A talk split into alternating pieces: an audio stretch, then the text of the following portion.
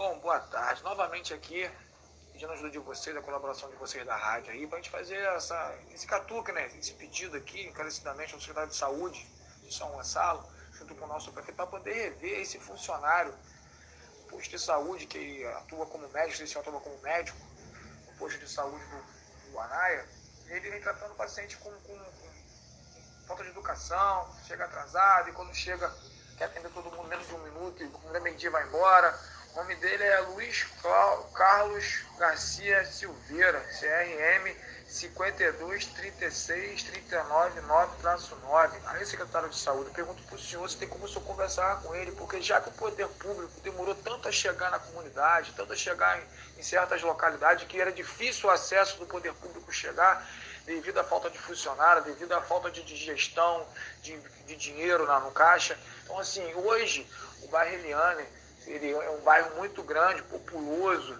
tem bastante voto para daqui ano que vem, para daqui mais muitas eleições, aí precisa de uma atenção maior do poder público, né?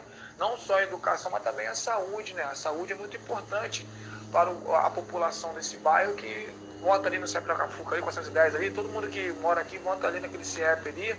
Então, assim, pergunto para o senhor, como é que é feita essa seleção de médicos para atuar em comunidade? Porque comunidade tem que ter empatia, né?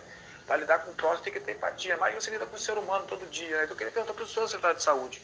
O senhor pode estar tomando providência com esse médico aí que chega atrasado, né? ainda é arrogante com as, não só com, com os pacientes, com as funcionárias também, entendeu? Do, do, do posto de saúde e quando dá meio-dia quer ir embora. Atendeu, atendeu, quem não atendeu fica para outra semana. Será que isso está certo, secretário de saúde? Conversar com ele depois, dá uma conversada com ele depois, trocar uma ideia com ele é, Luiz Carlos Garcia Silveira, CRM 52 36 39 9-9, tá bom, meu querido? Eu também acho que quem trabalha, a comunidade já sofre muito, né? O povo da comunidade já sofre muito com tudo, né?